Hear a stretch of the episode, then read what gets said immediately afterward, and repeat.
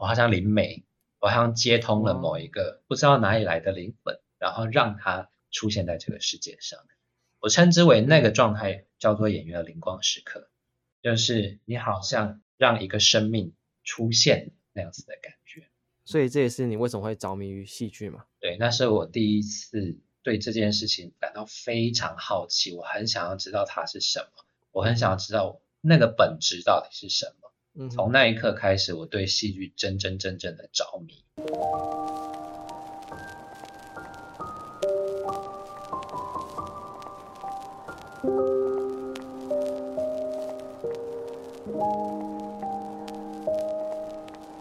Hello，大家好，欢迎来到高中生 Podcast。非常久没更新了，从四月吧，从四月到现在两个月没有更新。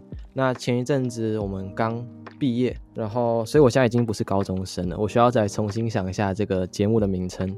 我也没有马上去读大学，我想先去澳洲一年，所以可能会叫休学生。我前阵子在忙毕业嘛，然后在毕业之前，我们有一个毕旅，好，毕旅不重要，毕旅就是纯耍费行程。然后有另外一个就是华德福高三生很重要很重要的一堂课，就是毕业戏剧。我们华德福的学生基本上是从一年级开始就会接触戏剧这个东西，舞台剧。我本身很喜欢演戏，所以呢，这次最后的戏剧呢，我就是想要全心投入，然后去感受说，这有可能就是我人生最后一次演戏。那一阵子就是全心投入到一出戏剧嘛，想要把它演得很好，所以就整天都泡在戏剧里面。早上排戏，然后晚上回来的时候蛮晚了，还要自己背剧本、读剧本、理解就是演出的一些东西，所以就很忙。然后今天这一集的主题呢，就是讲到我们的戏剧。然后我邀请到了两位来宾，那一位就是我们当初这出戏的戏剧导演杰鸿老师，然后另外一位是之前在我很久很久很久以前来上过我节目，我高二可能一年前上过节目的。晶晶同学为什么会邀请晶晶？就是因为我和她在这出戏剧里面都是属于比较大的角色，然后都是属于投入比较多的人，然后刚好他有这个兴趣，我就找他来了。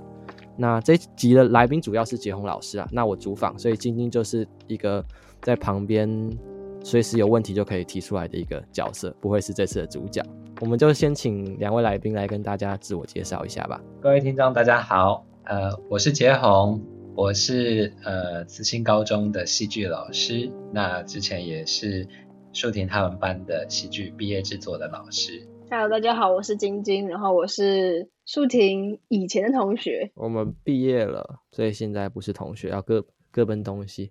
好，那我们先请杰鸿老师可以简单聊一下在我们班担任导演的这个感觉。当你们班的导演，我自己觉得还蛮有挑战的。我先简单介绍一下，就是一个戏剧老师，他在一个班级制作里面要担任的角色。基本上大家都知道，戏剧最后是要被演出来的，但是戏剧要被演出来之前，有非常多的前置作业要做。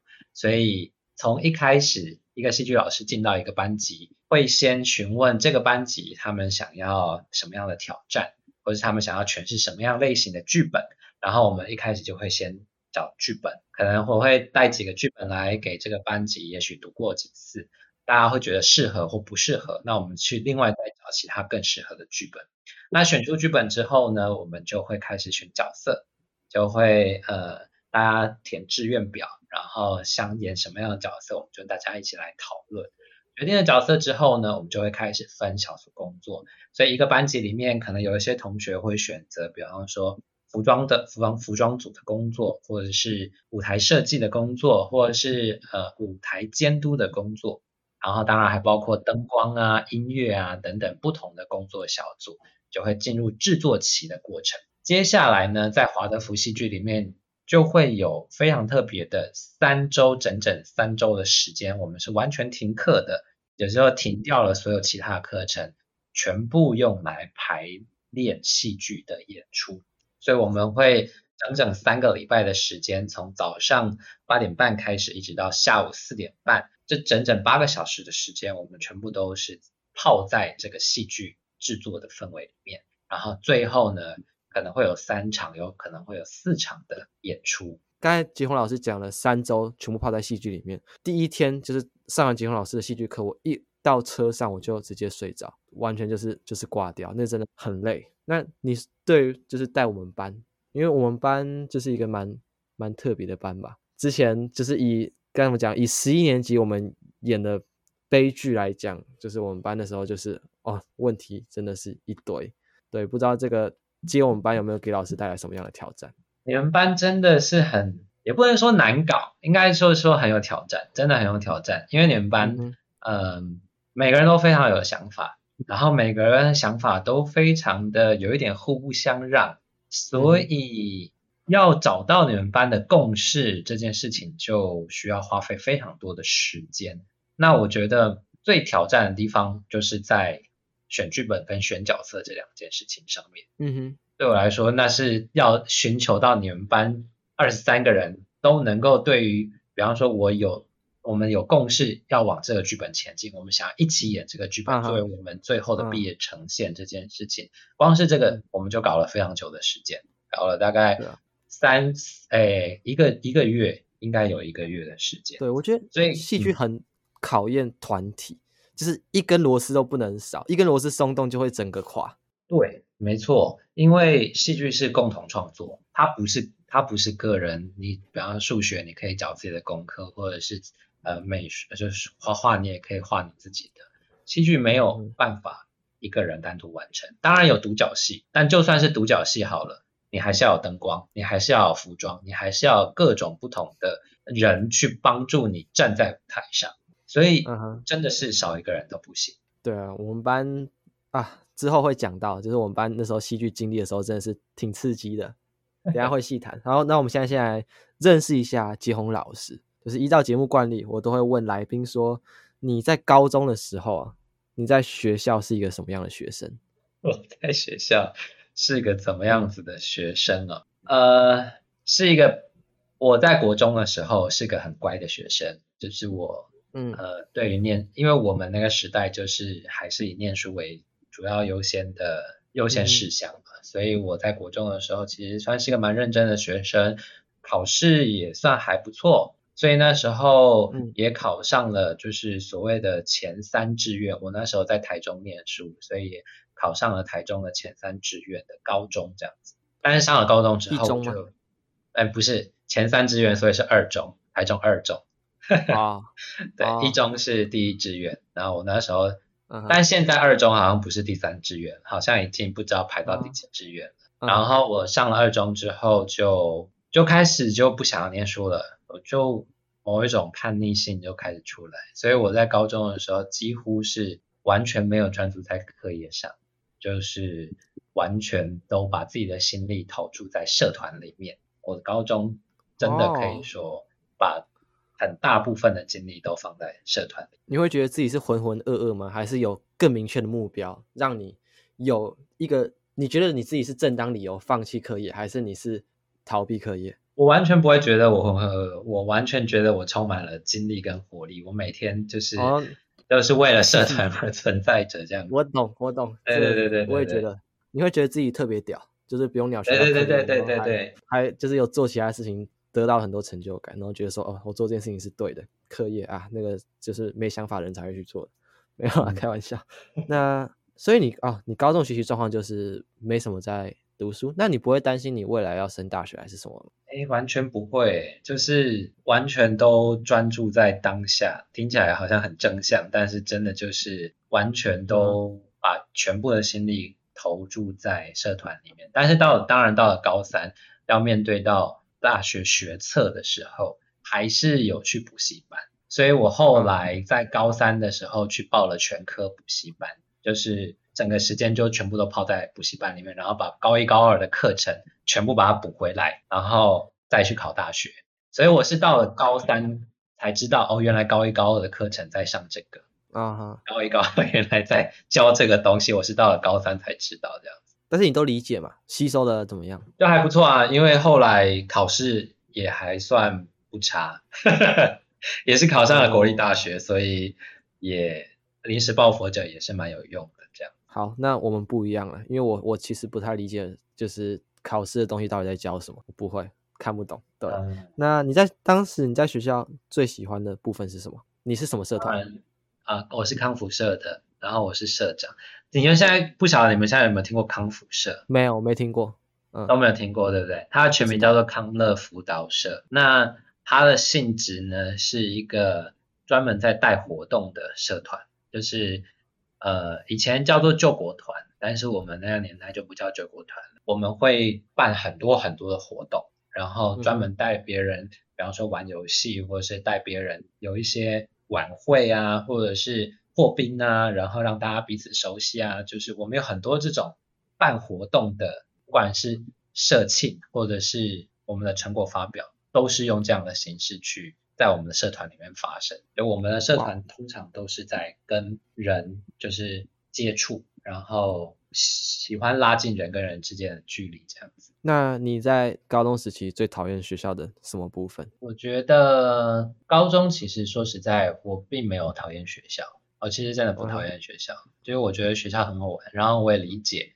上课或是念书这件事情是很怎么说，就是很。很必要的嘛，因为你就是要考试，考试才有学校，就是才有大学念。然后你学生对学生来说最重要也就是学习。对当时的我来讲，嗯、就是最重要当然还是学习。嗯、但是我的心力不在那个上面。但我理解学校还是要学习嘛，嗯、所以我并不讨厌学校。相反的，我还蛮喜欢学校的，因为我很喜欢跟学校的同学一起呃开玩笑，或者是出去玩，或者是我们一起玩社团等等的。我我自己真的还蛮喜欢学校的。那如果就科目的话，哦，就科目的话，可能化学吧，化学，化学可能很，对，对我来说，uh. 我曾经想要念呃第三类组，曾经觉得自己也许有兴趣，所以那时候我选了三类组，但后来发现自己对于化学或者生物实在没有办法，那只是我自己的想象而已，所以后来我在高三的时候就转转到了一类组去，所以后来。Uh. 后来就是高三是从一类组毕业的这样。嗯哼，那你当时最常面对的情绪是什么？我最常面对的情绪真的是一种一种想要怎么讲，想要觉证明自己的感觉吗？就是可能国中真的有一点自己觉得自己太听话了，所以高中就很想要呃做很多很多的事情，然后让自己是出风头的，然后是。在学校是有人认识我的，然后或者是我很有我在学校是有某种分量存在的，所以高中的时候我最时常面对到的情绪就是我很想要证明我自己。那我觉得那个其实也跟自己的家庭有一点关系，那其实是来自一种对于家庭的一种叛逆的感觉吧，不想要照着爸爸妈妈讲的那些方式走，所以我我对家里有一种叛逆的感觉，因此我在学校我想要有。很好的表现，那嗯就可以证明我自己，嗯、就是我也可以有我自己的风格跟我自己的路去走，这样、嗯、大概是一种叛逆的感觉。那有没有最常思考的问题？像有些高中生喜欢思考人活着的意义。最常思考的问题，我现在讲起来就觉得有点 有点丢脸，但是那时候我真的一直在思考怎么让自己变得受欢迎，听起来有点肤浅，但是的确。那个时期的我是想要让自己受到别人的喜爱，受到别人的看到这个人，我就就觉得，哎，这个人不错哦，或者是这个人其实是很幽默和很好笑的一个人，这样。我蛮有兴趣的，所以你有成果吗？有啊，因为因为大部分的时间都花在社团里面，然后康辅社其实又是一个蛮蛮风云的一个社团，就是我们会在很多的活动，就很多的节日，比方说全校的。呃，教师节的活动啊，或者是全校性的活动里面，比方说会出来主持，会出来带全校一起玩游戏，所以其实，在高中的阶段还算是蛮有，蛮有一点在学校的可以讲名气嘛，大概是那种感觉吧。所以你原本不是这样的人，原本不是一个在班上受欢迎的人嘛？因为好像有些人就是天生，他不管到哪边，他就是很很容易吸引身边就是一群人。愿意跟随他，或者是跟他要好。然后我本身不是这样的人，但是我也挺好奇，说，哎，这种事情是有办法透过做事情改变？我觉得呃可以，但是我必须说，我原本真的也不是这样子的人。然后，但是是因为到了高中，嗯、我刚刚说到那一种叛逆的感觉也好，或者想要证明自己的感觉也好，促使我去想要变成那样子的人。所以我在高中的那一段时期，的确就是一直朝着这个方向前进。但到了大学之后，我就开始觉得，嗯，那个好像不是真的。然后到大学之后，有一点就又再翻转回来的那种感觉，然后就开始不再那么热衷于让自己受欢迎，或是让自己呃变得是大家都喜欢的那一号人物这样。嗯哼，所以你会想要想办法融入别人，或者是想办法社会化嘛？这过程中会有什么？比如说委屈自己，或者是做你自己不想做的事情。比如说，你其实没有很喜欢跟别人，嗯、跟不熟的人，或者是跟自己不合的人出去玩。但是当他们找你，然后你认为你如果需要受欢迎，或者是你需要让大家人见人爱，你就是应该要去之类的。我其实是一个很害怕人群的人，就是我会对于尤其是不认识的人，我会有。呃，胆怯却步的情形出现，所以比方说，在一个呃聚会的场合里面，我如果遇到不认识的人，那我会通常我会把自己躲在角落里面，然后不太会主动的去跟别人聊天或者是搭话，除非有人来找我这样子。好，那大概理解了杰鸿老师高中时期，那你跟戏剧的邂逅是在几岁的时候发生的？是在高三的时候，就是那时候要考大学，哦、所以就看我刚刚我讲到的全科补习班，然后、嗯、呃就考了一个还算不错的成绩，然后那时候就是开始要选填学校嘛，就要找你想要念哪里，嗯、所以我比较特别，我不是一开始就就觉得我想要念哪里，而是有了成绩之后我再来看我可以念哪里。不过那时候因为在社团的关系，所以我们那时候第一次接触了。呃，简单的演戏这件事情，所以我就对演戏，哎，突然觉得这件事情还蛮有趣的，然后就开始看有哪一些学校有戏剧系，然后就看到了中山大学，就是在高雄的中山大学，他们的学校的简章，他们的简章里面就有拍他们学校的校园的画面。那大家可能有一些人晓得，中山大学它是紧靠着那个海边，所以它是一个完全。在海边的学校，他走过去就是沙滩，然后后面是山。对，在高雄，高雄西子湾。我，我去过，那很漂亮。所以我一看到那个照片，我就觉得，嗯，我要念这个学校。然后是从那时候开始，就是从，所以我那时候填的志愿就是中山大学的剧场艺术学系。然后当然我妈还有叫我再去填填其他的科系，所以我那时候还填了什么辅仁的新闻系，然后填了什么呃静宜的观光吧之类的。但是最后都没有上，唯一上的就是中山的剧场艺术学系，所以我就去面试。那、那时候其实会填戏剧系，另外一个很大的原因是因为我不想要念书，我觉得我不想要再摊开书本，然后坐在椅子上念书，所以我选了一个感觉起来不需要念书的系，那就是戏剧系。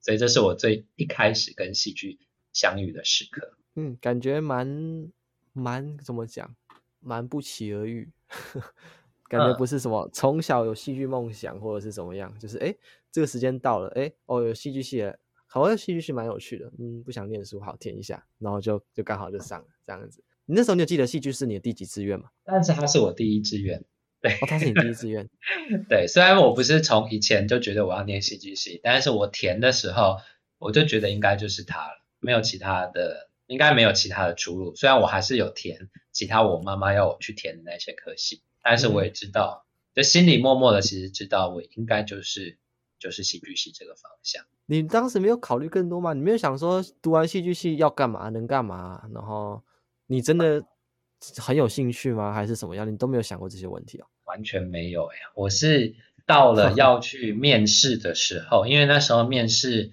呃，我们是叫做。推甄好像是叫做推甄，然后啊不对，是个人申请，然后那时候要面谈嘛，啊面谈戏剧是要考试，所以要考一些表演啊，然后术科啊，然后还要嗯。还要跟教授面试。我是那时候因为要考试，所以我才去看了我第一次的人生第一出舞台剧，那而且还是在网络上看的，所以我在这之前完全没有看过舞台剧，所以是一个。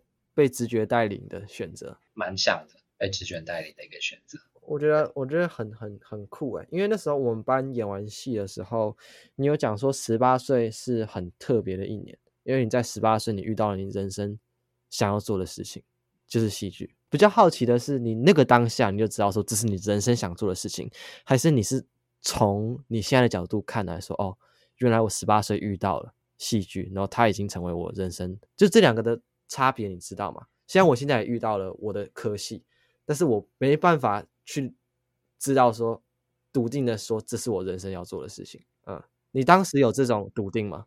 没有，我是现在回头看才知道，那是人生很重要的一步。对那时候完全都是一个很当下的感觉，我要去做这件事情。然后当然我妈就会说：“哎，完蛋了啦，以后没饭吃之类的。”她就会有很多的这种酸言，就是 冷言冷语这样子。但是那时候当下只是觉得，嗯，就是这个好像是我目前该走的路，那就往下就跳下去看看。我其实真的没有考虑那么多。真的没有想很多，之后到底有没有工作，或者是这个科系到底好不好玩，还是怎么样？我真的没有想那么多，我就失去了。可能就是真的很傻，没有想那么多，但是就是就是我真的就去了这样。老师，你有相信星座吗？嗯，还是你有你不认识，你不知道，保持开放态度。保持开放态度。我是母羊座的，我也是母羊座，你也是母羊座。嗯，我我只看母羊座的星座运势，然后呢，我其实也也不信，我就觉得看好玩，不知道听众听到母羊座可能会说，哦，这很像母羊座会有的行为。嗯，但是我其实跟老师很像，我也是从来高中我没有想过我要念什么，然后呢，到了特殊选才之后我才开始说，哦，特殊选材来了，好，来划一下说今年有哪些科系开特殊选材，然后看到了就觉得，哎，那这科系还不错，哎，然后就就就报名，然后就就选这样子，挺像的。刚才这样聊下，我觉得我好多点。就是跟老师很像，那我真的很羡慕这种，就是没有去思考太多，不是不是没有思考太多，就是很可以顺着自己的想法走的这种人生。我觉得我们两个的共同点，我跟老师共同点就是我们是直觉派，然后你是你是想很多派，就是我对你认识，你就是做任何事情你都想超级多，犹豫超级多，然后我和老师就是感觉刚才这样聊下，就是一件事情，我们就是。直觉告诉我们怎么做，我们就做，我们也没有管，对啊，管那么多。这就我在想，嗯，没关系啊，都不然我也去读戏剧系了。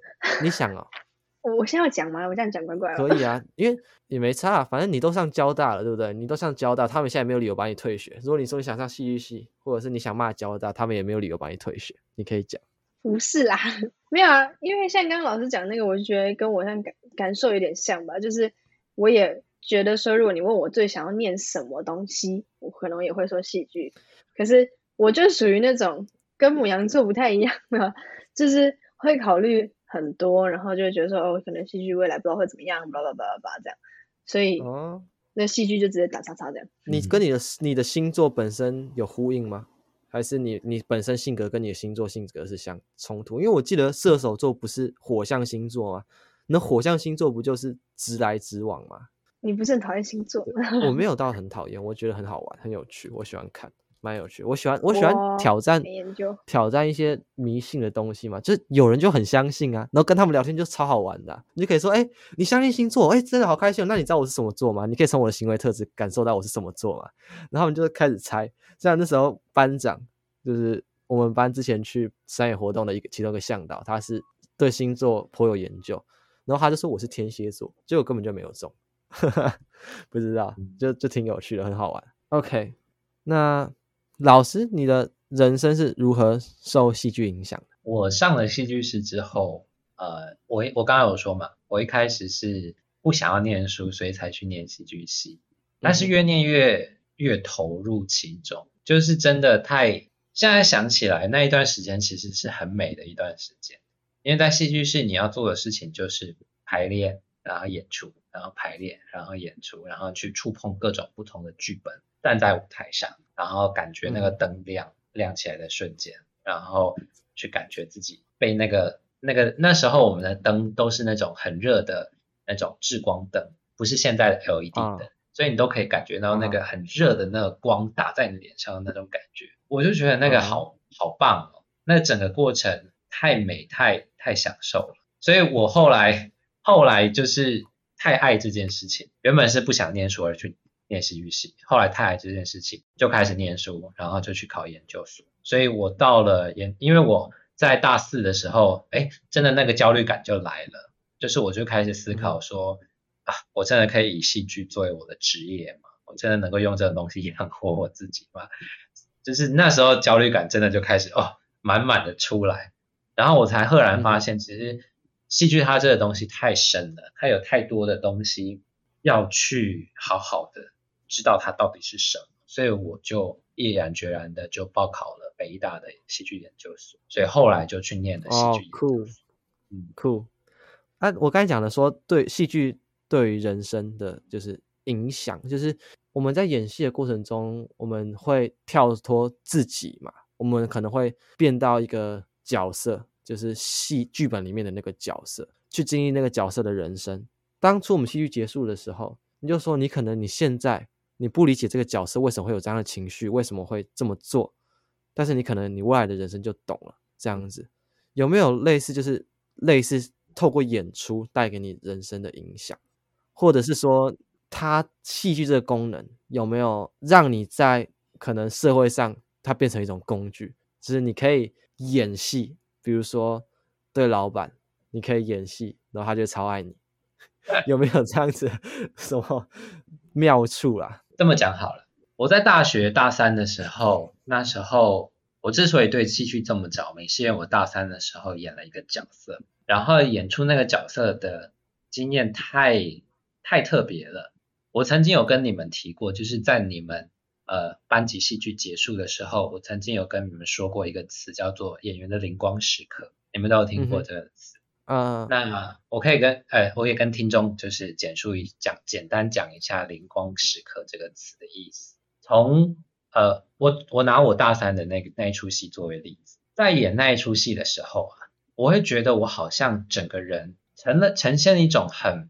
很神奇的状态，那种状态是我非常的清楚，我在舞台上站在这个舞台上，我好像有了另外一个感知，感知到我整个人站在舞台上这样的一个状态。但是我并不是我的内在里面，好像我把我的身体、我的声音借给了另外一个灵魂，然后这个灵魂原本是被写在剧本上面白纸黑字，不存在生命的的一个角色。但是我当我把我的身体、我的声音借出来让给他的时候，他好像活生生的存在在这个舞台上，存在在这个世界上一样的感觉。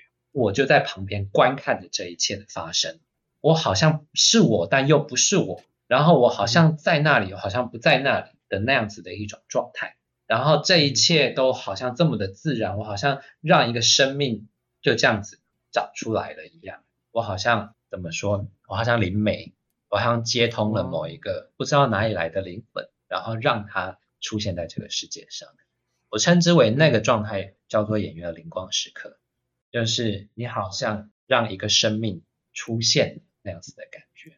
所以这也是你为什么会着迷于戏剧嘛？对，那是我第一次对这件事情感到非常好奇，我很想要知道它是什么，我很想要知道那个本质到底是什么。嗯从那一刻开始，我对戏剧真真正正的着迷，就是那时候。我喜欢演戏，我觉得是有时候你会厌倦自己是个凡人这件事情。就是演戏的话，你就是可能你可以变成另外一个人。嗯，他可能剧本不一定是现实社会中会发生的事情，它有可能是科幻，有可能是童话，有可能是神话。不管是孙悟空还是摩迪的捕鸟人，就你可以变成他。我觉得。这这让我特别爽，我不知道，就是不是自己，因为我就是个凡人，我就是一个高中生，然后我的我的世界，我不是英雄，我不是什么特别屌，然后我没有特异功能，但是在演戏的时候，你是主角，你是在那个世界，所有事情是围绕着你发生，然后你，我觉得，我觉得去经历那个角色特别爽，我不知道，那晶晶嘞，你为什么喜欢演戏？我觉得我还蛮认同你你讲的，就是不是一个凡人这件事情，就是你在戏剧里面，你会是一个不同的角色，然后你可以体验到不同角色他们的生命故事。嗯哼，虽然我可能我我演过的戏也没有太多了，但是就是就我自己的经历而言，我可以演过一个是可能年纪设定在十十多岁的十几岁的朱丽叶，然后我可以演一个年纪在可能四十多岁的，然后很霸气的这种宋乔安，就是他是一个，我觉得是一个很酷的感感觉，因为你还没有经历到那些事情，然后你就要提前去提前去踏进一个可能你未来会碰到的人生那种感觉，是一种踏进未知的感觉。我觉得这个是我觉得体验不同人的人生最酷的，对。然后借机可以骂骂人，这样那种感觉。嗯哼，跳脱自己嘛，做不是你自己平常会做的事情，这这很爽。对，可是可是你说为什么我喜欢戏剧的话，其实我也说不太上来。我觉得喜欢戏剧可能不一定是我刚刚说的那些原因而已。我觉得比较多的是我喜欢站在舞台上的感觉，嗯、可能就有点像老师刚刚说炽热的那个灯打在脸上的那种、嗯、那种感觉吧。就是我也是喜欢。站在台上，然后我可以发挥一些我可能花了很多时间准备的东西，然后台下有很多观众在看，这样。对，嗯，这个也是我的其中一点。我也是向往舞台的人。如果没有舞台，只是自己在那边跟自己默默的工作，我觉得我好好懒得做，对吧？像晶晶应该很很清楚明白，我平常课业烂烂的做，然后除非这堂课有个报告，然后那报告我突然有兴趣，我觉得我就会认真做那个报告。然后像是专题报告或者是戏剧这种可以上舞台的东西，我就又特别有干劲这样子。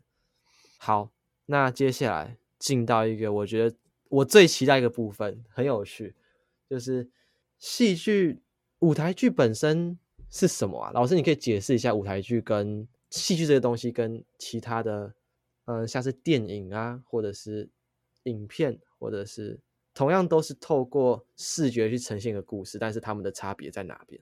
戏剧最重要的就是要有观众在现场，那个是跟电影或者是跟那个录录影完全不一样的地方，因为每一场演出都是独一无二的。嗯，电影它可以一放再放，然后放的都是就是，但是我没有说电影不好，我也很喜欢看电影，我非常喜欢看电影。但是戏剧最独一无二的地方在于，它每一次演出都是独一无二的，因为那一场演出是。在台上的演员跟在台下的观众共同创造出来的，嗯，而那一场演出是专属于那一场的，有在那个空间里面的所有人一起去经历的一个过程，所以我一直觉得那个是很很美的一件事情，那是一种你站在舞台上，你会知道。整个空间的台下的观众跟你是在一起呼吸，然后他们听着你讲台词，他们看着你身体的动作，他们的眼睛一直跟着你，然后你在那边，不管你做任何事情，他们就是会一直跟着你。你会知道观众给你的回馈是什么，你会知道他们现在有没有在逃，有没有在呃沉醉在你的演出之中，还是他们其实是抽离的，他们是其实是有一点呃没有耐心的，你都会一清二楚。那个是非常迷人的一件事情。那看电影当然就是电影放着，然后观众就跟着电影走。但是在戏剧的每一个过程、每一个当下，你是跟观众不断不断的在互动的一个过程。你同时也在跟你的对手互动的一个过程，因为你的对手每天的状态也不一样，你自己每天的状态也不一样，所以每一场演出其实都不一样。刚才老师那样讲，可能听众会觉得微微的悬。反正电影它拍摄的过程，那些演员跟台词，还有他们演戏，他们是可以咔，然后重来再演一次，他们可以不断的被打断。但是戏剧它不一样的就是，它不能被打断，它就是从头到尾你都要在那个演戏的状况。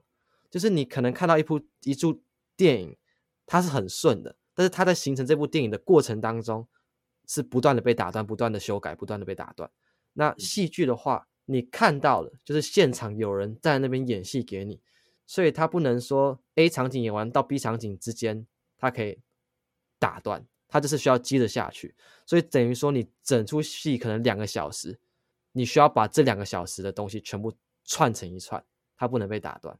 也就是可能，如果你的角色很大，你是主角，你需要背非常非常多的台词。你要把那些这个主角该讲的话全部把它背下来，反正戏剧就是一个类似这样的准备。然后我们戏剧练习的时候，就是我们需要去试着用不同的方式去讲话，来呈现说那个角色可能会有的情绪，对吗？我们就是要去模仿一些情绪。然后我们就有很多的戏剧练习啊，就是要怎么让一句话，同样一句话，它听起来有给人不同的感觉。它有可能是快乐的，有可能是悲伤的，有可能是焦躁的。那当然不包括台词啊，包括你的肢肢体也是其中一部分。但是因为 podcast 嘛，podcast 就是没有影像，所以这边的话，我们就是请我们专业的杰鸿老师、杰鸿导演，用同一句话示范四种不同的情绪。那你可以讲一下那个地水火风为什么会是这四个嘛？就是解释一下这个戏剧练习的部分。好哦。在演出的时候啊，一定我很常会要求演员站在台上，绝对绝对不能只是把台词念过去，因为很多人在这舞台上的状态就会是，他只是把剧本上面的台词背好，然后背好之后再把那个东西给念出来，念出来，他只是念出来，那就不叫演戏了，因为演戏是你必须要进入到角色的情感、角色的情绪，去感受到他现在的感觉是什么。这个是戏剧的 key point，如果没有这个东西，这个戏就没有灵魂。所以你必须要有所感受，但是感受它是一个飘忽不定的东西，它是一个很很难捉摸的东西。你有时候是开心的，你有时候是难过的，你有时候是悲伤的，这个其实是你没办法决定的。我没办法决定说，我今天醒来，我就是要感受到开心；我今天醒来就是要感受到。嗯，难过，或是我今天醒来就是要感觉到恐惧，情感这个东西是捉摸不定，我们没有办法掌控，我们没有办法像控制我们的眼皮要关起来或是打开一样这样子去控制它。所以一样的，在舞台上情绪也是最难掌控的一个部分，就我没有办法说我现在要想办法，因为这个角色现在需要开心，但其实我现在很难过啊，那我要演出开心，其实是很冲突。对演员来说是很辛苦的，很辛苦的一个过程。所以在呃在导戏的时候，我们我会运用了一一些方法，就是用想象力去引导演员去诠释出那样子的情绪，而不是直接告诉他你要去表现那个情绪。你现在必须要表现快乐啊，你现在必须要表现难过啊，你需要必须要表现悲伤。通常这样子的指令给演员直接丢下去的时候，那样子的情感或情绪都是。通常都会是比较假的，那演员演出来也会觉得很干，也会觉得是很，就是我内在其实没东西，但我又要把那个东西给演出来。